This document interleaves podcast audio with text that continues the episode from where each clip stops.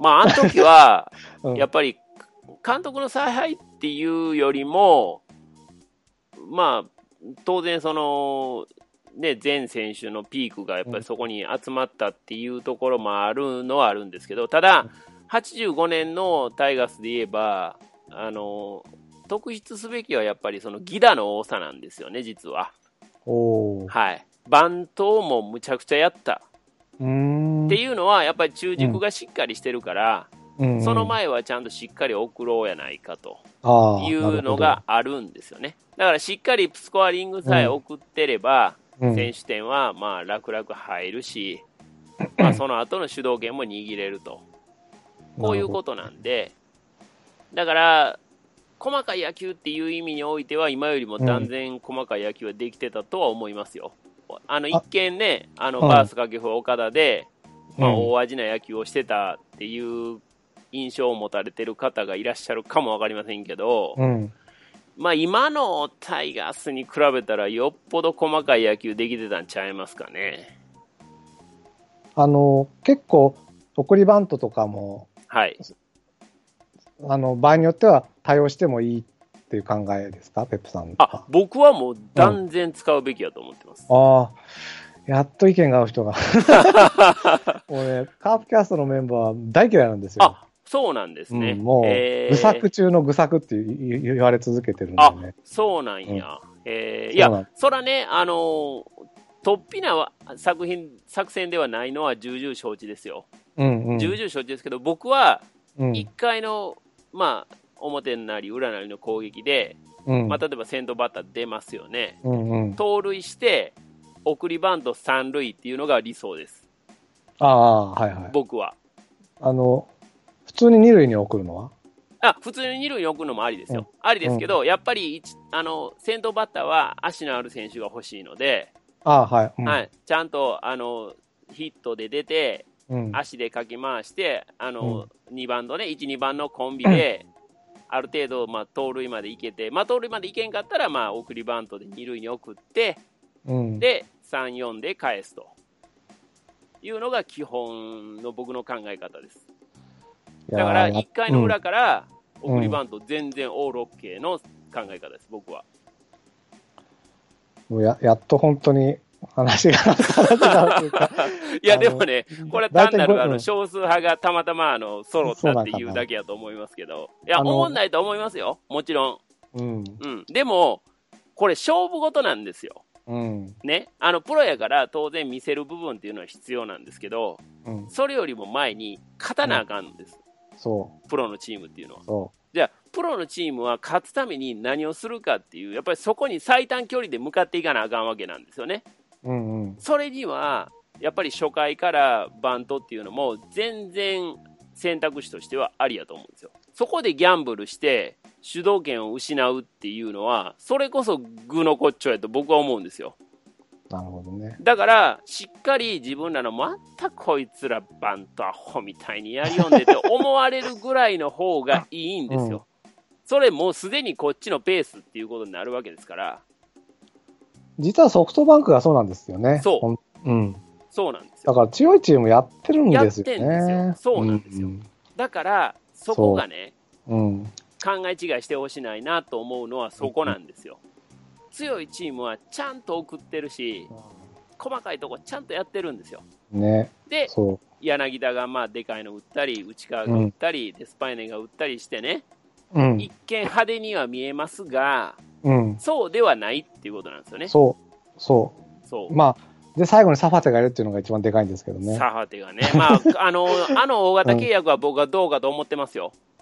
あの 大型契約したらいなくなっちゃったでしょ？ね、3年なんぼでしたっけ、ものすごい大型契約してますけど、あれを助っ人外国人にするのは僕はどうかと思いますけど、モチベーションの問題でね、モチベーションでね。うん、どうかと思いますけど、まあでもそれぐらいの選手やっていうのは、まあ間違いないところではあるんで、そうそう。僕はあの、またあの、石井拓郎さんの話になっちゃうんですけど、はい、石井拓郎さんの話で僕一番感銘を受けてるのは、うん、得点圏打率が低かろうがなんだかろうが、はい。チャンスをいっぱい作れば点が入るんだって言うんですよ。あ、そらそう石井です。さんの考え方って。そらそうでねだから、得点圏打率ス1割でも、1割に10回チャンス作れば1点は絶対入るわけで、そういうことですね。その代わり1回もチャンス作れなかったら、得点圏打率10割のチームはだって1点も取れないわけですよそういね。うことですね。うん。そのためには僕、送りバントしていいんじゃないかなっていういや、全然いいと思いますよ。派なんですよね。はい。あ、で、まあ、ちょっとじゃあ、細かい話になると、はい。一番具の骨頂って言われるのは、はい。1回の表に、はい。ノーアウト2塁の、うん。2塁から3塁への送りバントが愚策だとああ。言われちゃうんだけど、ああ、なるほど。これはどうですかね？あ僕まや、僕やります。あ、やります？僕やります。結局、右打ちして、はい。あわよくば抜ければ、1点入ってノーアウトだっていう、だから大量点できるっていう感はいはい。おの目を積んじゃうんだっていう、ああ半分わかるんだけどね、こあ。いやいや。そう、あの、言わんとしてることはわかりますよ。うんうんうん言わんとしてることはわかりますが、あのー、1点も取ってないのに、大量点もクソもないやろうっていうのが僕の考え方です。あ、なるほどね。はい。まず1点取ろうと。うーんだから、あの、得点取る競技じゃないですか。うん。ね、多く得点を取った方が勝ちでしょ？うんっ。てなったら、やっぱり選手点取って常にリードしてる方がイニシアチブは握れるわけですよ。はいはいはい。試合の主導権をいかに握るかっていうことを考えたら、得点をやっぱり先に取る。相手よりも1点でも多く取る。っていうことが大前提なんですよ。確かに。うん。だから、そこに向けての話やったら、うん2塁から3塁の送りバント、僕は全然ありです。だから、むしろうんそういう選手を2番に置きたい。おーそういうことができる選手を2番に置きたい。っていうことですね。今年 DNA がやってきましたよね。ああ、そうですね。それで今強いですよね。強い強い。やっぱり。うん。だから、まあ、その DNA の試合をね、その細かく見てないんで、うんどこまでどうかっていうのは僕もちょっと言えないところはあるんですけど、うん。まあでも、強いチームは、総じてやっぱり細かいところはやってますよ。できてないところは、逆に言うと上には上がれないですよね。う。うんん。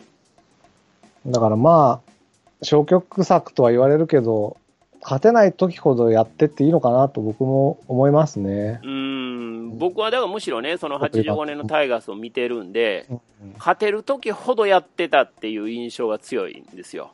うん。もうアホみたいに、ハンデをしたみたいに2番は広田でバントっていうのがあったんで、なるほど。うん、それはもう、でも、全然ありやったですよね。ね。うん。実際それでチームは勝っていって、うん。何の問題もないわけですよ。それを未だにその消極采配やったとかっていう人はいないわけですよ。だって日本一になってるんですからう、ん。結果的にね。うんそれはもちろんあのバース掛布岡田が、まあ、ピークやったっていうのは置いといたとしてもね、うん。うん、あったとしても、それはやっぱり細かい野球あっての話やと思うんで、ちょっと、じゃあ、来週から、はい。あれですよ、僕は。あの、強気に出れるかな？いやいやいやいや、強気には出れるかどうかは分かりませんけども、ねうんうん。またケチョンケチョンになっちゃうかもしれない。いやい。やね、まあ、それは皆さんね、そのいろんな野球感があそうって、そうそええいいと思いますよ、それは。ただ、ちょっとあまりにもね、なんかあの細かいところをないがしろにう。うん。されてるんじゃないかなっていそうう気持ちは強く持つっていうのはあるんですよ。だかだからら、もうちょっとうん細かいところを見てもらってもいいんじゃないかなっていう気持ちはしますけどね。それが消極策と取られる人は、まあまあ、それはもうしょうがないんですけど、僕は消極策とは決して思わない。逆に点を取りに行こうという積極策なのか。そういうことです、そういうことですす。。博打じゃないってことですよね。そういうことです。うん確率をとにかく上げようっていいうことなんですよね。うん。はい。だから、どんだけ頑張っても10割の結果って残せないわけでしょ？うん、そう。何をしたって。そバントで送ろうとしたって失敗する可能性ももちろんあるわけですよ。ただ、強行を打って、ゲッツーになったり、その思う,、思うような進塁打が打てない確率と、う。うんバント失敗する確率と、どっちが高いんですかって言ったら、それは強行した方が絶対失敗する確率は高いと思うんですよ。ハイリスク、ハイリターンやとは思いますけどね。それやったら僕はローリスクの方を取って、ちゃんとローリターンでも1点でも多く貯めとく。で、しっかりでそれをイニシアチブを取った状態で試合を有利に展開するっていうことですよね。アウトカウントを1個与えるっていうのは、はい。そんなに気にしないと。うん。まあ、得点取る競技ですからね。うん。うん。アウトはだって最終的には27個はあるわけでしょ？うん、そうん。だから、それはしょうがないですよ。だから、ただ、その内容ですよね。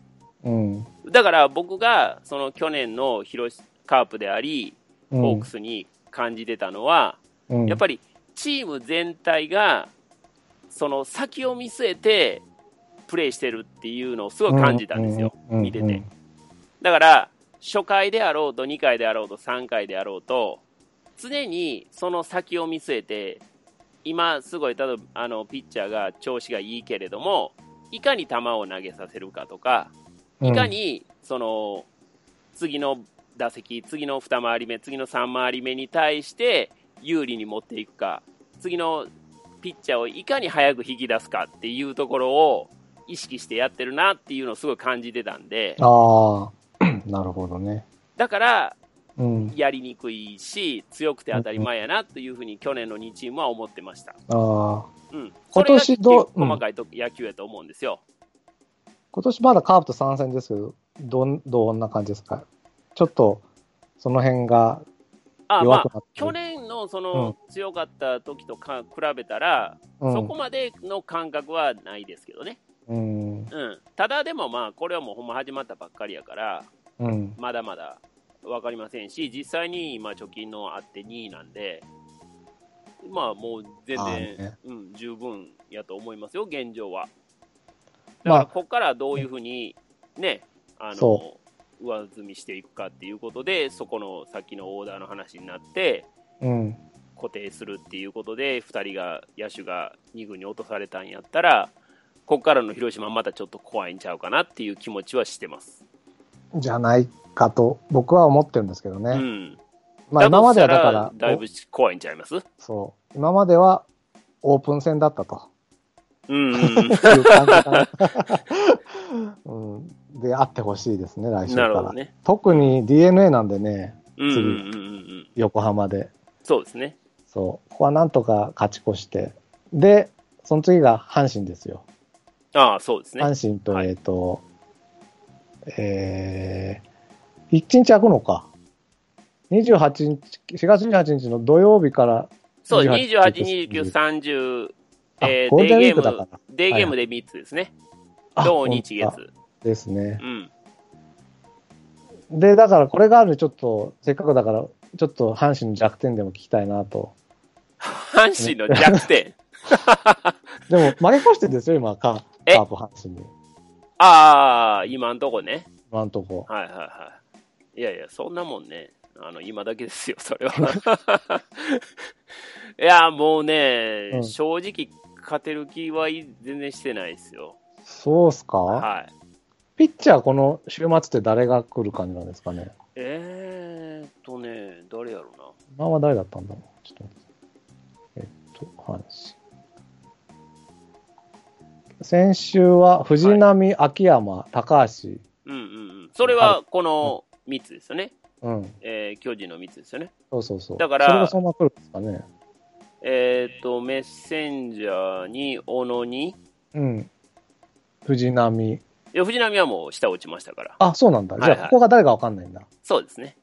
秋山と高橋遥が来るのかな、じゃあ。ああ、まあ、ローテ的にはそうなるかなって感じですかね。うん。藤浪はもう落ちてるんで、誰が来るかわかんないですね。3人目がわかんないのか。うん。あ、メッセンジャー来ますね。中5日、中5日で。ああ、メッセンジャーはいけるかな。うん。うん、月曜日メッセンジャーだ。いやー、きついな、やっぱり。高橋もだ、高橋遥だっけ？はいに負けてるんですよね、カープ昨は。日ね、だいぶ。あ、そうそう。昨日は打たれてましたけどね。うん。秋山は調子いいんですか、今年？いや、調子いいとまでは言わないんですけど、まあまあ、でも試合はなんとなくは作れてる感じはあるんですけど、まあ負けが先行してるのかな、今。っていう感じではあるんですが、ですね。えーっと、先発が4回で、1勝3敗か。ですよね。でも防御率は3.38だから、やっぱり打ってあげてないってそう感じそうそううん、そうそうそうなんですよね。だから、まあ、打線が振るわないっていうところが今、ピッチャーが勝てない要因にはなってるんですけど、まあ、これはね、難しいですよね。打撃重視のチームでこの 低打率ですから、そうですね。えーこれはちょっといかがなものかと思いますよ。あれですか、あの、1、2番が出てないとかそんな感じなんですか？まあ、1、2番もね、変えたりしながら苦心をしてるとこではあるんですけどね。まあでも全体的に打ててないのと、あと、まあ、7、8ですよね。7、8、大山、梅野が1割台。で、えっ、と、昨日で言うと、もう、頭3人も2割前半とかですよね。ななぜ3割超えてるのが福留だけなんですよ。なんか、太めはしょっちゅう打ってるような。うん。やっぱりね、ああ、本当だ。あだから、それを考えると、まあ、恐ろしく打ててないっていうところはあるんですけどね。あ。でも、こんなもんじゃないって感じではあるんでしょ？いや、そこまで、そこまで強気にはなれないですね。そうですか。うん、やっぱりロサリオもね、全然今んとこ上がってこないんで、韓国でもまあ序盤は上がらへんっていう話らしいんですけど、うん。とはいえね、もうそろそろちょっとっていう気持ちはあるんですけどね。だからそれやったら僕はやっぱりもっと気持ちの前に出る選手をうん。使ってほしいなっていう気持ちはあるんですよ。うん。みんななんか、おとなしい感じなんですか？おとなしいというか、あんまりね、こう、チームのためにっていう風な動きをする選手っていうのはやっぱり少ないように僕は感じますね。へえ。。はいい。まあ、やっぱりキャプテンが福留っていう時点で、そうですね。ちょっとね。うん、確かに。それいいの？っていう、41歳ですよ。新井さんキャプテンしないしな、うちは絶対に。ね。うん。いや、だから、そこも、あの、まあ、監督のね、その意図がその反映しとるわけなんですけど、うんどうしてもそのベテランに頼らざるを得へん現状っていうのがね、うん。もう一番の問題点かなっていうのは思いますよね。まあ当然その梅のあたりがやっぱりもう正捕手を取るなら取ってうん。その上でキャプテンでもやりっていうのが理想だろうなとは思うんですけど、まあ、現状はやっぱりそこまでもいかない打撃も1割台っていうことになると、ねでもでもなぜかカープ戦打つんですよね、あれはな、なぜなんで？すかいやいや、まあね、それはまあ相性とか、いろいろあるでしょうけど、うん。まあでもトータルで見たら売ってないんで、この、大山の1割8分3厘とか、梅の1割4分3厘とか、この辺にカープは打たれてる感がおものすごくあるんですけどね。ああ、まあでも次の周りではどうかわかりませんからね、これね。どううんまあね、ううんん。だから、あれですけど、でも7番大山って、パッと見怖いですけどね。パッと見はね、うんでも1割台はね、怖ないですよね、正直。うしかも、あの、必ず一発掘り込めるっていう感じでもないじゃないですか。ないんだ。ああ、そう。やっぱりいい当たりが出て初めてっていうとこなんで、投げ損じいったら1割7分でも確実にホームラン持っていかれるでっていう恐怖感があるんやったら、うん。まだ怖いですけど、現状の大山はまだそこまでいってないね。長打率3割2厘はちょっと低いですね。でしょ。うん、低いね。うんだから、あのまあ、数字が表している通りですよ。うん。うん。ただロサリオ7番とかやったら、うん。やっぱりまかり間違ったら一発いかれるっていうことになるんで、ロサリオを7番に置けるような打順やったら、まあ、ちょっとある程度ね、そうですね。あの上向いていけるかなっていう気持ちもありますけど、やっぱりそのロサリオが4番を打ってる現状は、まあまあきついですね。そうか。はい、だから、あのーまあ、カープキャストなんで、カープ目線で話をしたら、そんなに別にあの週末怖がる必要はないんじゃないかなと 思いますね。しかもマツダスタジアムでのデーゲーム3つでしょ。そうん、まあまあ、あの、タイガースサイドから言えば勝てる気はしない。う。なるほど。はい。そうの辺は、もう、その辺の時はもう、あの、旗色が悪くなったら、もう西武の結果どうなってるかなっていう、そっちを気にしようかなぐらいの感じですよ。うん。現状ね。だからそれぐらいね、やっぱりちょっと、好材料が見えてこないっていうのは、まあ正直なとこです。ああ、はい。そっか。まあじゃあちょっと安心かな。うん、まあまあ、そのね、実際どうなるかはもう勝負事なんで、まあこう分かりませんけども、まあただ、そのうん大きく警戒せなあかんっていうようなチーム状況では今のところはないですね。まあでも、もうちょっと打ち出すと、あの、チームのし失点数ではうん。DNA に次いで2位、2位なんだ。失点数の少なさではね。はいはいはい。2位なんでね、僕、あの、こ今年思ってるのは、うん。セリーグは蛇行到底だと思ってるんですよ。ああ、なるほどね。だから、打はそのうち自然に伸びていくと思ってるんですね、その得点は。はいうんはいはいはい。なので、どれだけ失点を防げるかっていう、うん。あのシシーズン考えるとなっていくんじゃないかと思ってるんで、なるほどね。そう考えると、阪神もうん。ありですよね、まだ。うん、まあね。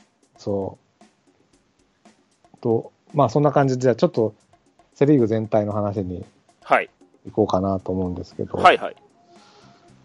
今年どう、そうはいえ、は阪神何位ぐらいだと思います？うーん、まあ A クラスいけたらいい方じゃないですか。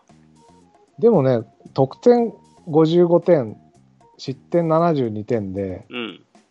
えー、得失点差が20点ぐらいあるのに、うん。借金が1ってこれ異常ですよ。以上ですね。うん。はいだから、よっぽど勝負うまいんだ勝と。負 うまいとは言えうないと思うんですね。やっぱり失点が少ないところが上に行くと思うんですよね。うん。うん。だから、僕ね、阪神2位だと思ってますよ。広島が1位で。いや、DNA が1位。あ、DNA が1位。うん、あの、今の現状ではね。はあ、はあはあはうん。あ、阪神が2位で、広島が3位うん、広島は4位。あ、4位？うん、3位は巨人。巨人。ああ。だから、あの、要するに後後半の中日の目が出るとこれから行くと。思ってる。っていうのは、あの、僕はあの、去年から一応シーズンの総得点とはい。総失点の関係みたいので、ほうほう。一応なんか定点観測してるんですよ。ああ、なるほど。うん。で、あの、2010年からね、うん。2016年までをうん見ていくと、はい。あの、シーズンの総得点をはい。550点以上。取り、かつ、はいシーズンの総失点をうん550点未満にうん。抑えてるチームっていうのがはい。2位以下になかったんです。へえ。ということは。そのノルマを超えれば、うん2位以下でそういうチームがないってことは、うん。まあ、うん1位に、その、そのノルマを超えてなくても1位になってるチームはあるんですよ。はい。はい。はい。はい。はい。でも、2位以下がないってことは、うん。そのノルマさえ超えれば1位になるんじゃないかと、去年ちょっとそういう説を呈したんですね。おおなるほどね。はい。ところが去年ですね、うん。えっ、と、シーズン総得点550点以上、シはいーズン総失点550点未満っていうチームがはい。2チーム出ちゃいまして、おおで、それ、がカープと阪神なんです。ああ、そうかそうか、うんなるほどね。で、それがはい1位、2位だったの。そうですね。だからちょっとね、うん。ちょっと理論が破綻してはいるんですけど、まあ優勝争いはするかなと。うーん。そ、のノルマを超えればね。はい。うん。あの、両方達成してなきゃいけないんですよ。うん。うんで、今、セ・リーグで実は両方達成してる、あの要するに、まあ、シーズン550点ペースでいってるっていう意味なんですけど、はい。要するにあの、1試合の得点が3.85点以上取ってて、うん。3.85点未満に抑えてるっていう、1試合の平均がね、チームの、はいってことになるんですけど、はい。そのチームが1個もないんですね。ほう。うん、で、一番それに近いのは d n a なの。うん。うん、もうちょっと得点上げると、もう、その、あの失点はもう本当に59点って言って、あの1試合平均が3.27点なんで、はあ、はあはあは素晴らしいんですよあ、ね。なるほどね。うん、うんうんうん、3.85でいいって言ってるのに。ああ、そうか、そうか。で阪神も失点は3.79点なんで、うん。ノルマクリアしてます、ね。おー、なるほどね。得点の平均2.89点を、まあ、あと1点。1試合1点多く取れば優勝できると、なるほど。うんなるほど。いう感じなんで、カープがね、得点はいいんだけど、うん。やっぱ失点が1試合につき4.19点なんですよね。おー。で、これは、もう、えー、まあ、で、4点台がうんカープ、巨人、うんえー中日、うんヤクルトなんで、はいはい。まあ、ここがだから3位争いするんじゃないかっていう僕は感じで思ってるんですよう。ーん、なるほどね。で、やっぱり僕は失点がいい方が上に行くんじゃないかなと思って。で、DNA、阪神、巨人、カープ、中日、んヤクルトと。へうんーというのが現状の予想と。、そう。あの、うん一回り半してね。はいはいはいはい。でペプさんなんかどう考えてるのかなと思って。順位。まあ、順位じゃなくても、うん。まあ、順位来ますか、じゃあ。順位ね。一応このオープン戦からこの一回り半見て。うーん、まあでもね、僕は DNA ちょっとできすぎかなっていう気もするぐらい、ちょっと予想外に強かったですね。でもこれから帰ってくるんですよ。ねうん。だから、それを考えると、ちょっと DNA A クラスはまあ、確定っていう気もしないではないですよね。そうは言うても僕、うん。優勝はカープかなっていう気はしてますけどね。この、ピッチャー崩壊 いや、崩壊してても、うん、この位置っていうことやから、その、まあ DNA もね、これから帰ってくるっていうのもあるんですけど、まあ広島ももちろん、こっからね、うん。あの、チャンピオンチームとしての野球運びっていうことも考えたら、経験も含めて考えたら、やっぱり優勝争いは当然とは思いますけどね。うんはい。現状はっていうことですね。まあ、あとはやっぱり巨人は嫌やなやっぱり、特にまあ調子に乗せてしまったのでね、うんあるんですけど、巨人、今までは得点取れない取れないって言ってたのが、今年はうん1、試合平均が4.4点今まで取ってきてるの取ってはいるんですよね。ただ、課題はクリアしてるんですよね。そうですね。だから、まあ、難しいとこではあるんですけど、まあでも優勝まではないかなっていう気はしますよ、巨人は。うん。おーはい。広島、まあ今やっぱ DNA 強いんでね、やっぱ DNA っていうところじゃないですか。そうね。まああとはまあ3位巨人来るか、もしくはもう中日、ね、もや含め、あれがどこまでね。どこまで行くかっていうね、ところありますけど、あの、ルーキーのあの、セットアッパーもいいじゃないですか、鈴木くん。ああ、そうそう、あれ打てなかった、全く。うん、そうでした。あれはむちゃくちゃ強気なええ顔してますよ。うん。だから、中日も捨てたもんやないと思うんですよ。ないない。うん。で、だだからといってヤクルトはどうやねんってなったら、やっぱりバレンティンがちょっと目の色変わっとるでしょ、今年は。うん。って考えたら、今の、えっ、と、3から6が一緒なんですかね。ちょっと、えっ、と、借金とかもそんなに変そうわってないですよね。そう、そうです、そうです、そうです。ですよねえっと、えータイタイガースが0.5で上にいて、うん3位。で、4、あとは5、6が全くど4、同5、率6一緒ですよね。うんだから、割と混戦で途中までは行くのかなっていう気持ちはしますね。ただ、食い合いになるんで、うん。そっからやっぱりプラスアルファ抜けてくるのは広島、DNA っていう気はします。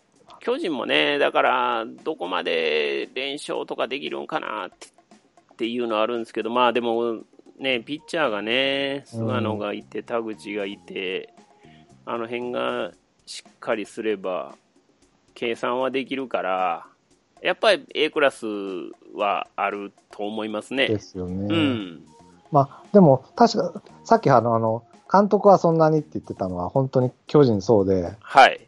得点が88点で失点が84で、得点が上回ってんのに、9勝11敗と負け越してるっていうのは相当野球が下手ではあるんですよね。ということにはなりますよね。だから、首脳陣では勝てないって感じ。いや、そうそうそうそうそう、うんそうなんですよね。そうね。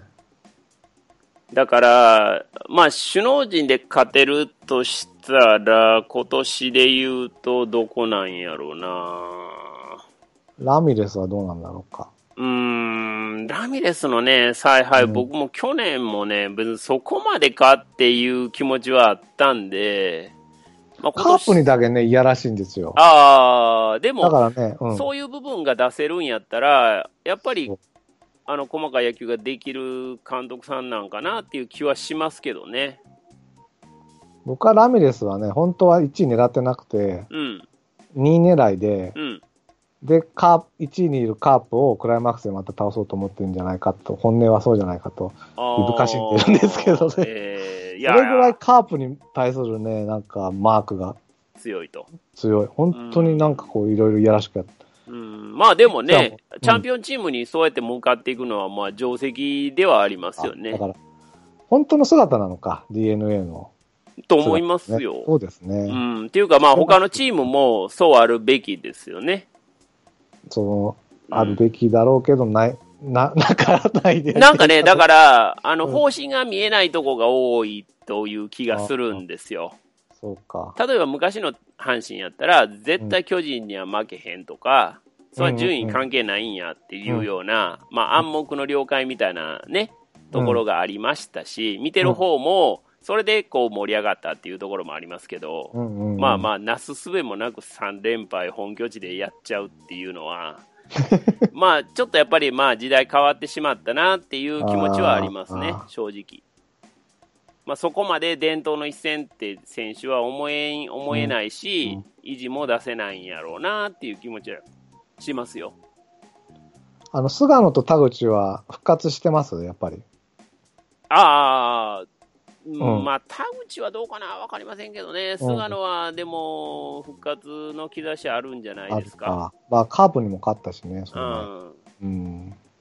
田口はね、まだちょっと微妙なとこあるんちゃうかなっていう気はしますけど、まあでも守備にね、やっぱりこう盛り立てられてっていうところもあったし、うんうんうん。そういう意味ではちょっと怖いですよね。うんまたきっかけ掴んだ可能性はあるんで、まあ全ては3連敗したタイガースが悪いっていうことになると思いますね。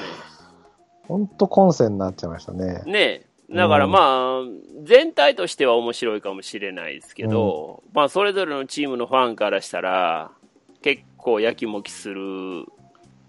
試合が続きますよね、これからね、うん。と思います。あとは交流戦ですよね。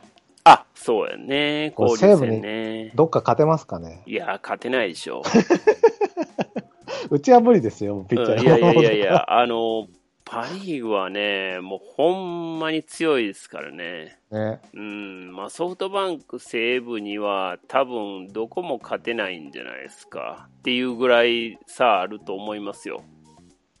まあただ、今年はね、楽天がまあ今最下位でしょ。そで、まあロッテ、日ハム、オリックスもいまいちっていうことなんで、ですねうんセ・リーグ的に言えば、この4チームには組みしやすしっていう気持ちはします。だからソフトバンクと西武だけ、うん。えーなんとかあのやり過ごして、他のチームで勝てれば、今年はセ・リーグ、目あるんちゃうかなという気持ちはしますよ。去年ね、全く同率なのに優勝させてもらえなかったんですよ。なんか、同同一カードで負け越しちゃダメだああ、いや、まあ、それはルールやからしゃあないですね。でもね、それは去年巨人10連敗か何連敗してた時の、はい、あれだから、我々巨人と戦ってないのにってブツブツ言ってたんですけど、ね、ああ、なるほどね まあまあ、そう、一回ぐらい優勝したいですよね、一回というか、交流戦ねたまにはね。うんたまにはね、まあ、たまにはパ・リーグばっかりですからね。そうん。まあでもね、ただやっぱりそれぐらいさ、ありますわ。実う、際。ありますかね。うん、見てても。やっぱり去年は、ほんま、広島とソフトバンクで見たかったっていうのは、うん。そこがあるんですよね。あの、強いチームがもう完全に抜きん出た2チームやったんでそこの勝負が見たかったっていうのはあるんですよ。だからまあ、クライマックスでね、あうん負けてしまったから、まあ、それじゃルールやからしゃあないんですけども、野球ファンとしては、広島とソフトバンクガチでやって、どっちが勝つかっていうところは見たかったですね。まあでも、あの時点では DNA の方が本当強かったですけどね。まあまあまあまあね。う うんん。で、まあ、それはししゃあないんですよ。それはルールやからね。そう。うん、しゃあないですけど、でもまあ、トータルで見たら、うん。リあのリーグを引っ張っていった2強がね、うん。戦うところは見たかったっていうのは野球ファン、まあ、誰しも多分思ってるんじゃないですか、どこのひいきとか関係なしに。本当はね、僕もだから、カカープはクライマックス何回か出ましたけど、あの、3位でね、はい。勝ち上がれとは思ってなかったですからね。あの、ほん本当に。うんうん、あの、い2位と3位の試合は本当真剣に応援し応援したけど、うんうんうんうん。あの、1回、だから、タイガースに勝って、はい。東京ドームで巨人とやった時は、はい。あ、負けたかっていう感じ でしたけどね。なるほどね。そんなにがっかりもしないっていうか。はいはいはい。うん。まあ、僕はね、まあ、クライマックスの話をすると、もうあの、2チーム同士でやってほしいと思います。セ・リーグ1と2 2ってチーこム、パ・リーグ2チーム。あで、えーうん最初からパ・リーグの1位とセ・リーグの2位。で、セ・リーグの1位とパ・リーグの2位がやって、あ、はいはいは勝った方が日本シリーズい。なるほどって。いうのを見たいですね。それはどんなに1位と2位の差が開いてても？ああ、そうですね。1位、うん2位で。だからもう2位までに入る。やっぱ3位でね、うん。クライマックスっていうのは6チームしかないのに、うん。3位でクライマックスっていうのは、まあ、あまりにもちょっと広きもんすぎるので、うん。僕は2チームで、で、その代わりもうセ・パ、最初からもう混ぜといて、正の1位とパーの2位。で、パーの1位と正の2位。そしたらもう、リお互いリーグのトップですから。維持がめちゃくちゃあるわけじゃないですか。お前、セ・リーグの優勝したのにパ・リーグの2位に負けんのっていう話になるでしょ？その逆もあるわけで。うんだから、目の色変わった野球が絶対見れると思うんですよ。なるほど。で、順当にセ・リーグの1位、パ・リーグの1位が勝ち上がったら、うん。もう完全にもうガッとボルテージ上がった状態で、ガチの日本シリーズ見れるでしょ。うん。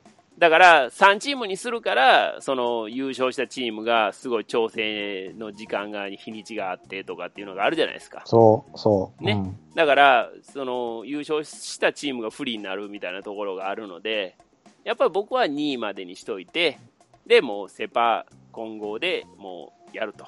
もういきなり。に日本シリーズがパ対パとかでも、それはしゃあないでしょ。勝ち上がってるんやから。うん。だからそうさせへんために、正の1位はパーの2位を叩かなあかんです。パーの1位は正の2位を叩かなあかんです。あの、正の2位のチームがはい4位のチームからちょっと選手変えれるとかはダメですかね。ちょっと、ちょっと菅野貸してよみたいな。ダメだね。いやーやっぱりね、まあ、あんまりね、あの、何でもかんでもありにしたらちょっとまずいんで、まあ、ある程度制約ある状態でちょっとやってほしい。僕ね、ほんまだから、これはね、あの、ええ案やと思ってるんですよ。確かに今初めて聞いたけど、いいかもしんない。ね。うん。それが結局、その調整も全部イコールになるし、あの、一番いいんちゃうかなと思うんアドバン。テージもなし？なしなし。なし。なしうんうんそうですね。ですよ。1位とだから2位ですから。そう、1位は勝って当たり前という、その、荷物を背負って、頑張るわけですよ。看板を背負って頑張るわけですよ。セ・リーグの優勝チーム、パ・リーグの優勝チームはね。だ相当2位の地位地位が上がるというか、そうそうそう、ねステータスが上がりますよね。ステータスがね。上がりますよね。でも2位やから、まだ1位とひっくり返っても、そうそううん。まだいいじゃないですか。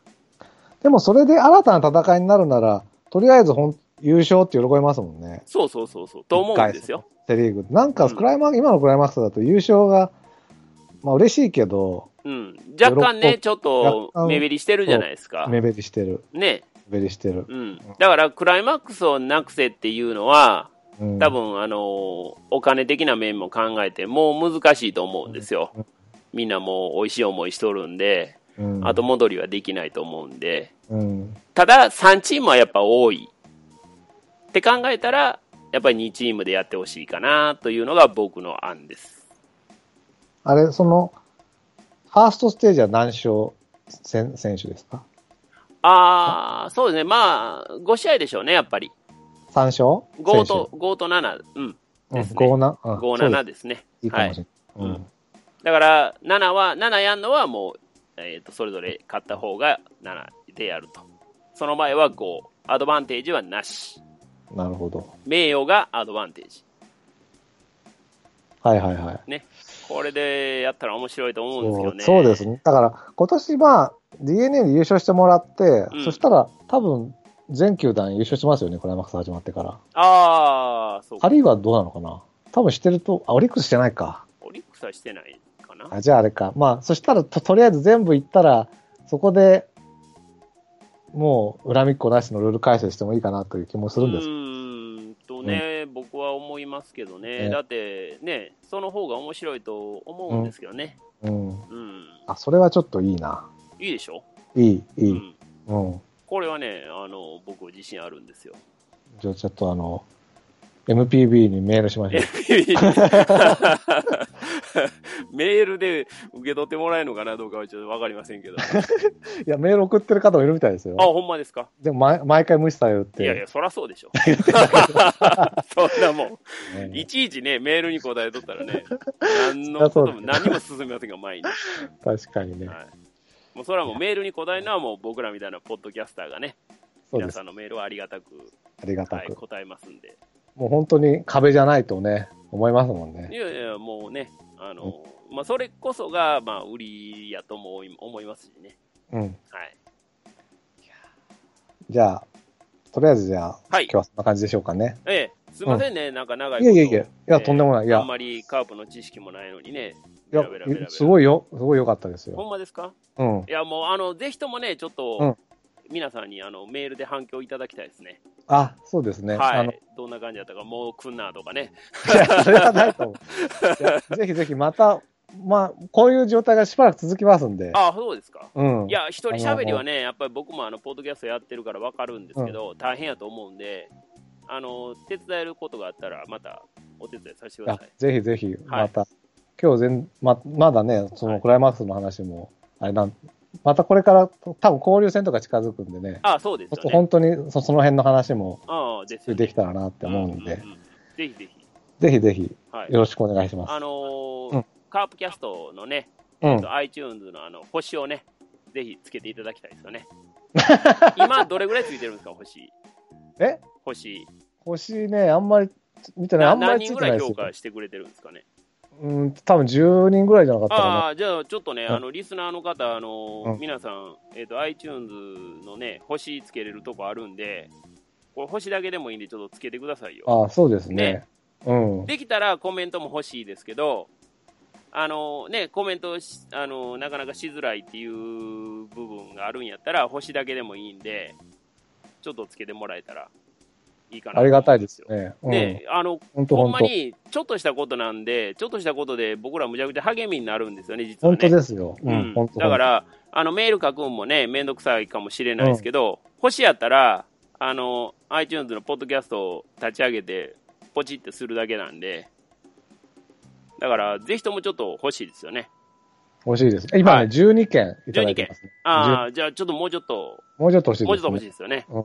はい。なので、ぜひとも、あの、ちょっと聞いてくださってる皆さん、カープキャストに星を、はい、つけていただきたいと思います。ありがとうございます。お願いいたします。はいお。願いします。おはい。できたら、あの、ね、テップ良かったよ、みたいなコメントをつけていただあ、いたら。ぜひぜひ。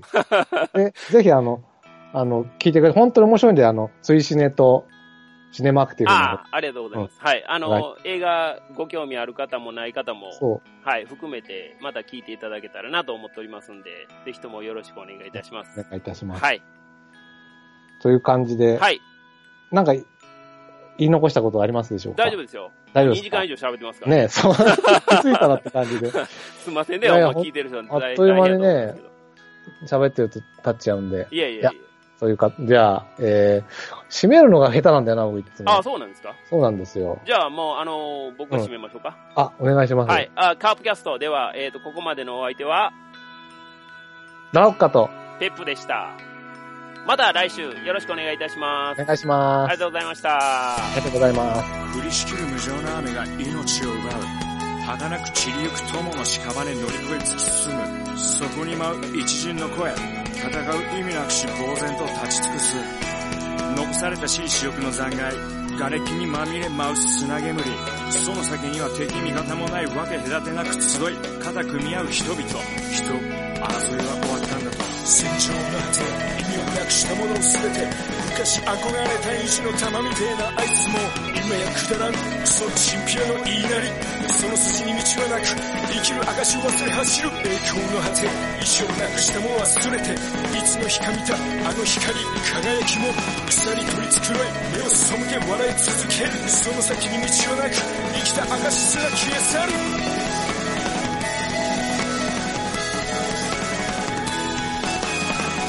なお前皆を和ます時のお前も全部ひっくるめてお前なんか話を見ろとそれからだ。晴れの雨はなく終わらぬ争いもなく俺たちで変えられる。きっと分かり合えるこの先も姉妹で皆で笑い合える。ありのままのお前とありのままの姿でありしきのあの時のままで。